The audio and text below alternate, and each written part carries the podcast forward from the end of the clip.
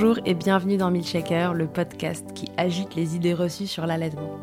Je suis Charlotte Bergerot-Palisco, la maman d'un petit garçon de 4 ans, et dans la vie je suis ostéopathe spécialisée en périnatalité. J'ai destiné ma pratique aux femmes et aux enfants, en particulier dans cette période charnière autour de la grossesse, de la naissance et du postpartum, avec une spécificité permettre au bébé de mieux téter pour mettre en place un allaitement serein en libérant les bébés des tensions qui les empêchent de téter correctement. Ce podcast, je l'ai imaginé pour vous offrir des témoignages variés, des expériences de familles qui ont allaité plus ou moins longtemps et avec plus ou moins de facilité. Ici, vous découvrirez l'allaitement sous toutes ses coutures. Vous pourrez aussi vous informer auprès de professionnels, tous spécialisés dans le domaine, qui vous apporteront lors d'épisodes experts les informations les plus justes et vous permettront de vous orienter en cas de difficulté. Mon objectif, il est très simple, offrir ces informations à toute mère, famille et tout professionnel qui souhaite se renseigner sur le sujet, que chacun puisse faire ses choix de façon éclairée et casser les idées reçues qui circulent pour vous rendre l'allaitement plus accessible, plus facile, normal, banal même, et ce qu'importe vos envies et votre projet. Ce qui aide ces informations à se diffuser pour que le plus grand nombre puisse en bénéficier et qui permet à Midchecker de continuer de s'agiter, c'est vous, par vos partages autour de vous, sur les réseaux, vos écoutes, mais aussi vos notes ou étoiles sur les plateformes d'écoute. Alors je vous serais très reconnaissant de prendre une minute pour soutenir ce projet. Et maintenant, place à l'épisode. On va se parler aujourd'hui des baisses de lactation, de cette sensation qu'on a une production lactée qui diminue alors qu'éventuellement tout se passait bien. Parce que dans une boîte à questions que j'ai fait sur les réseaux sociaux euh, il y a très peu de temps, la question des baisses de lactation est revenue voilà, à plusieurs reprises et donc je me suis dit que ça méritait euh, de vous faire un petit résumé. Ce sujet, en fait, il a déjà été abordé à plusieurs reprises dans différents épisodes du podcast, mais bon, je me suis dit que vu que la question revenait, ça méritait bien un topo. Et au fur et à mesure de ce topo, je vais vous renvoyer plus spécifiquement vers les épisodes qui sont liés, desquels je tire ces informations que je vais vous redonner aujourd'hui, voilà, dans lesquels ça a été évoqué. Alors, qu'est-ce qui me laisse penser que ma production de lait baisse? À quoi ça peut être dû? Et qu'est-ce que je fais pour y remédier? Dans cet épisode, je vous fais un résumé des choses auxquelles vous pouvez penser, ce que vous pouvez mettre en place, qui peut vous accompagner. Quand durant votre allaitement, alors que vous pensiez que vous aviez des quantités de lait tout à fait suffisantes, vous avez l'impression que votre production diminue, que votre bébé se retrouve éventuellement à prendre moins de poids, etc. Retenez d'ores et déjà que la première chose à faire, c'est évidemment de consulter un spécialiste de l'allaitement, donc une consultante en lactation, pour comprendre ce qui se passait et vous aider à y remédier. Je commencerai par dire ici qu'on ne parlera pas des vrais manques de lait. Euh, ce sujet, il est traité dans les épisodes 60 et 61 avec Aubrey Richardson, qui est IBCLC, qui est spécialiste du sujet et qui vous explique comment on peut véritablement manquer de lait de façon en fait primaire, on appelle ça, par atteinte de la glande mammaire elle-même.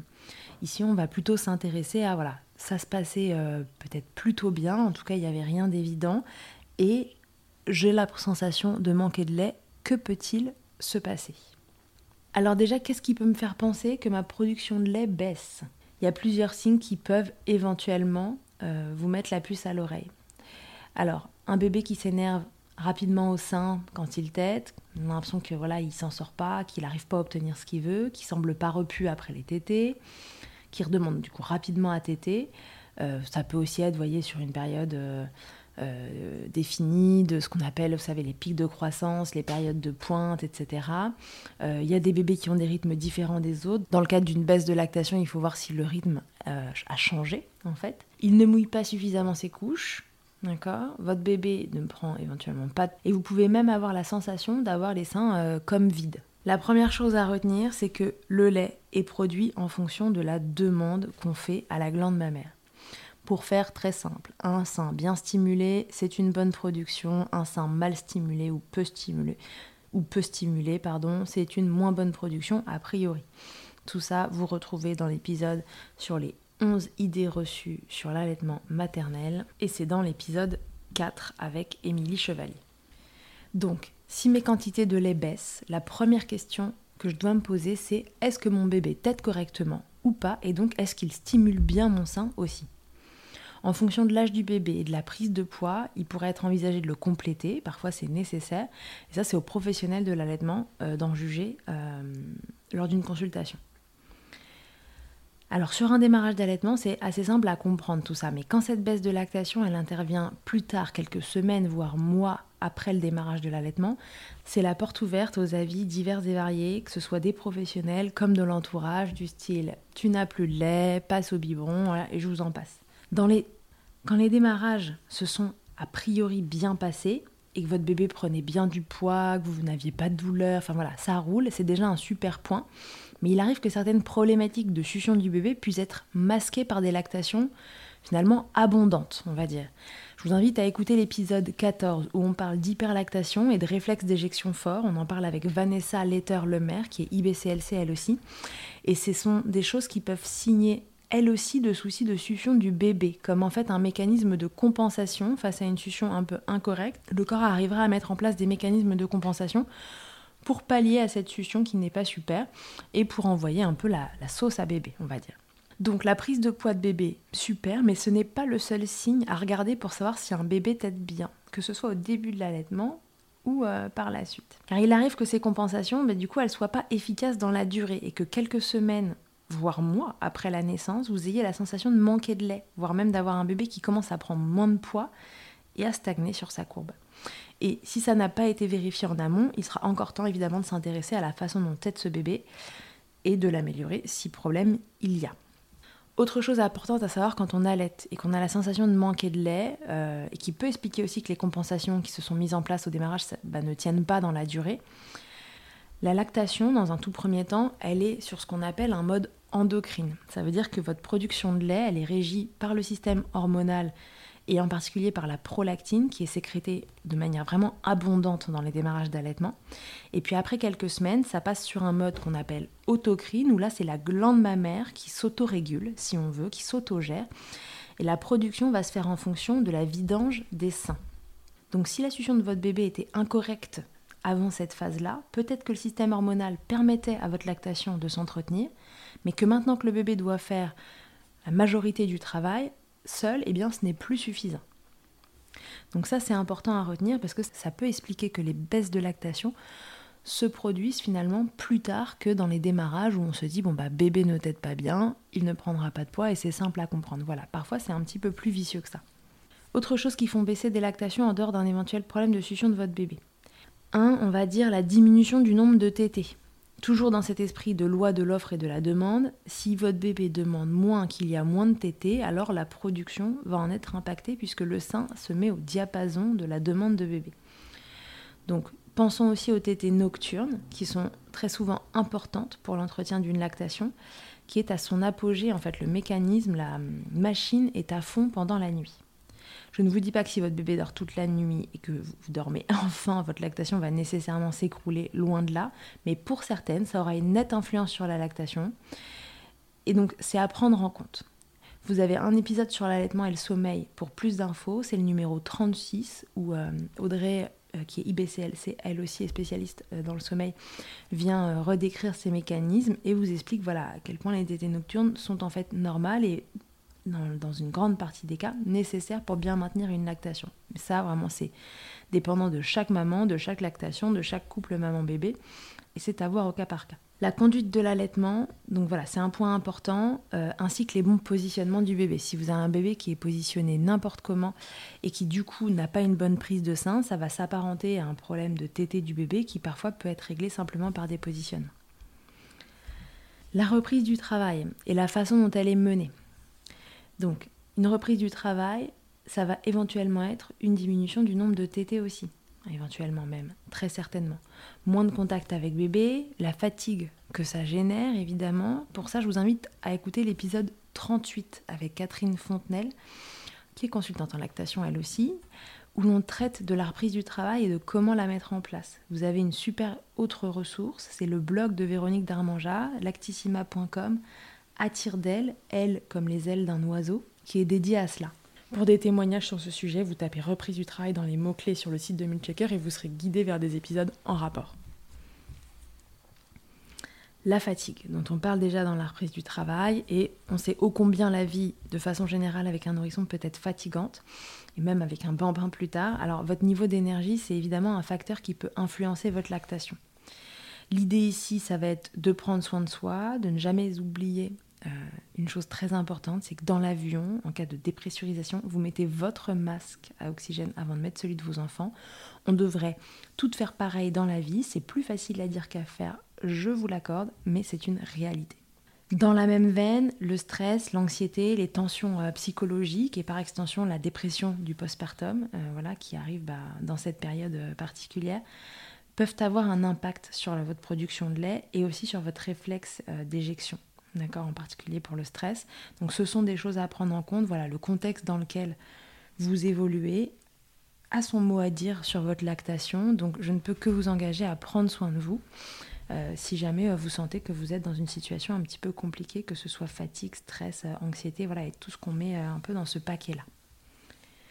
En cas de maladie maternelle, vous êtes malade, alors évidemment ça va générer de la fatigue à nouveau qui peut être mise en cause et peut-être des mises au sein moins fréquentes en conséquence parce que vous êtes crevé tout simplement.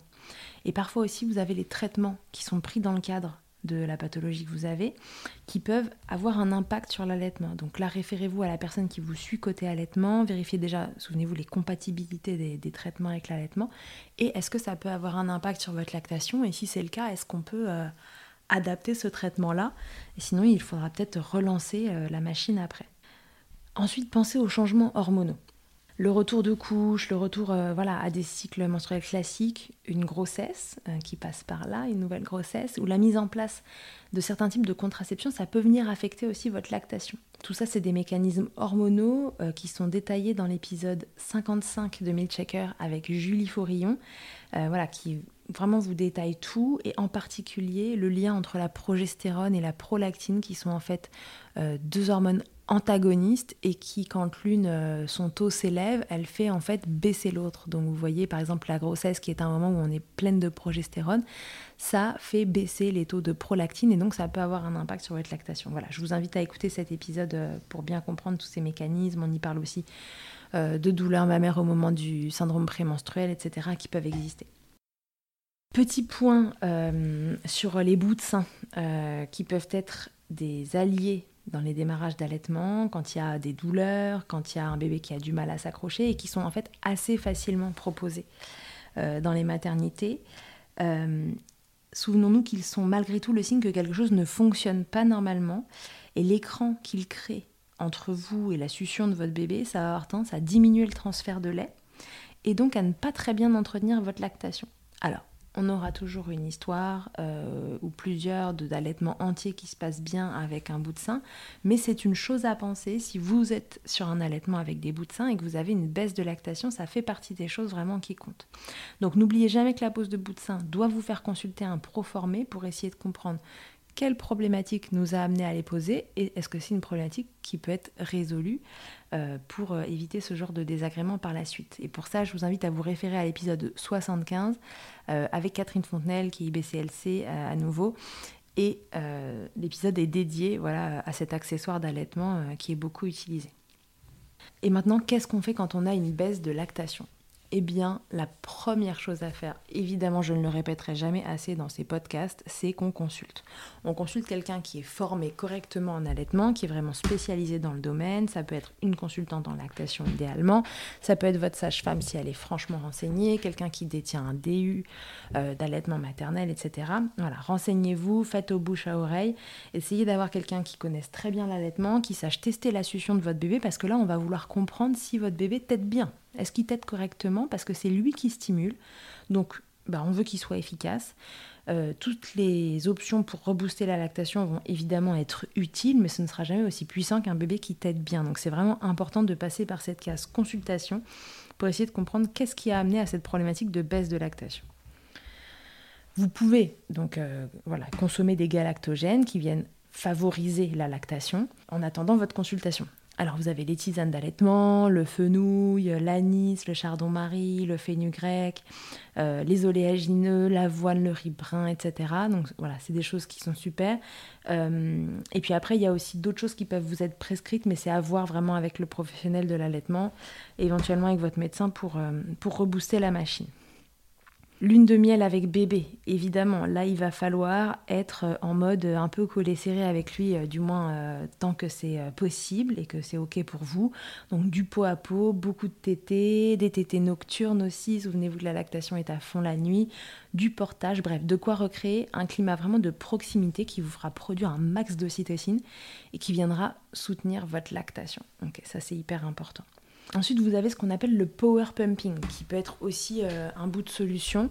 Qu'est-ce que c'est? C'est de venir en fait un peu surstimuler la glande mammaire pour qu'elle se rebooste et qu'elle se remette à niveau, on va dire. Comment on fait? Vous mettez votre tirelet à un endroit où vous allez passer très souvent à côté. Dès que vous passez à côté, vous tirez pendant quoi? 5-10 minutes max, avec un intervalle vraiment euh, minimum de 45 minutes, sinon vous passez votre vie entière sur votre tirelet et euh, un minimum de 10 fois dans la journée. Voilà. Le protocole, il est dispo sur le site de la Leche donc n'hésitez pas à vous y référer si vous avez besoin. Et puis, euh, surtout, reposez-vous. Voilà, n'oubliez pas le, facteur euh, fatigue, stress, etc. Prenez soin de vous. je sais que c'est pas facile dans ces cas-là, qu'on a peur éventuellement pour sa lactation en fonction du, du lien avec l'allaitement qu'on peut, qu'on peut entretenir. Mais il faut trouver l'équilibre entre mettre en place des choses et en même temps euh, trouver euh, le repos et, euh, et, ces moments cocooning avec bébé. relancer aussi de, la façon la plus naturelle possible et ne pas rajouter du facteur stress sur, la, sur la situation. Et ça, c'est vrai que l'équilibre n'est pas facile à trouver. Donc, en bref, il faut chercher l'origine de cette baisse de lactation. La plupart du temps, une baisse de lactation peut être totalement transitoire et ne cache pas forcément une grosse problématique.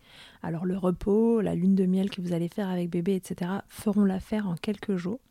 Mais dans le cas contraire, il va donc falloir consulter et éventuellement rebooster tout ça. Là, dans le cas d'une baisse de lactation, vraiment, euh, ben, écouter des podcasts, c'est super et j'espère que ça vous mettra sur les bonnes pistes, mais euh, ce n'est pas suffisant. Je pense vraiment que c'est là qu'il faut euh, se faire accompagner parce que L'allaitement est, vraiment plein de mécanismes qui sont sur le papier simples à comprendre, mais qui sont régis par, plein de facteurs, et en particulier quand un bébé présente un trouble de la succion.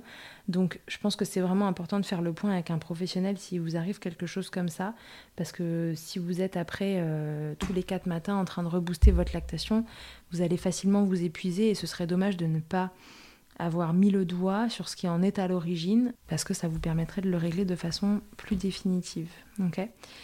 Euh, enfin, n'oubliez pas qu'on n'allait pas au détriment de sa santé mentale. Alors voilà, donc vous consultez et vous reboostez tout ça si vous voulez continuer d'allaiter bien sûr et que vous en avez de l'énergie. Écoutez-vous, fuyez les conseils non sollicités et surtout prenez bien soin de vous. Je vous embrasse. J'espère que cet épisode vous aura aidé. Et euh, je vous ai remis les références de, chaque épisode que vous pouvez aller écouter qui sont en lien, parce que ces informations, évidemment, euh, je vous les donne parce que, des pros euh, me les ont données au sein des épisodes. Et je trouvais important de vous les résumer en un seul petit épisode qui vous renvoie vers les informations clés. Dernière chose, avant de se quitter, n'hésitez pas à me faire un retour, que ce soit sur les réseaux, que ce soit par un message via le, le, mail de contact sur Milchecker, etc., pour me dire si cet épisode vous a aidé et voilà si ce type de format est intéressant pour vous, parce que je pense qu'il y a d'autres thèmes sur lesquels il peut être reproduit. Euh, et puis de façon plus générale, quand vous avez une problématique euh, qui vous embête ou une interrogation, vous avez euh, sur le site de Milchecker, quand vous êtes dans la rubrique des podcasts, des épisodes du podcast, vous avez en fait une sorte de nuage de mots-clés sur la gauche de votre écran qui va vous permettre en fait de venir cliquer sur certains mots-clés et de voir les épisodes qui ressortent qui peuvent être en lien avec. J'essaie au maximum de, trier pour que ce soit euh, un peu plus euh, fluide, de retrouver les épisodes dont vous avez besoin. Euh, donc n'hésitez pas à l'utiliser. Vous avez aussi, rappelez-vous, le blog. Donc voilà, n'hésitez pas à consulter le site de Midchecker qui peut franchement vous être d'une grande aide quand vous avez un sujet qui vous tracasse. Voilà. Terminé pour aujourd'hui. Prenez soin de vous et je vous dis à très vite. Merci d'avoir écouté cet épisode. S'il t'a plu, je te rappelle que tu peux t'abonner, noter sur ta plateforme d'écoute préférée et faire voyager ce podcast pour que l'information circule au maximum. Si tu te rends sur milchecker.fr, tu trouveras tous les épisodes depuis 2020. Ils sont là pour t'apporter toujours plus d'informations et de transmissions autour de l'allaitement maternel. Si tu préfères lire ou bien que tu es coincé sous un bébé qu'il ne faut pas réveiller, sache que tu y trouveras aussi le blog de Milchecker. Chaque semaine, c'est un article qui sort pour avoir accès aux informations délivrées par des professionnels du podcast, et plus encore. Enfin, si tu me cherches en tant qu'ostéopathe pour toi ou pour ton bébé, tu peux me retrouver à Suresnes dans les Hauts-de-Seine au centre IG4U que j'ai créé en 2020, sur mon site internet charlotte-bergerot.fr et pour la prise de rendez-vous, ça se passe sur Doctolib. On se quitte en musique avec Emma et son titre Blinded, écrit et composé en collaboration avec Nemen. A très vite pour un nouvel épisode et d'ici là, n'oubliez pas, prenez soin de vous, checker autant que vous le voudrez et bousculons ensemble les idées reçues sur l'allaitement maternel.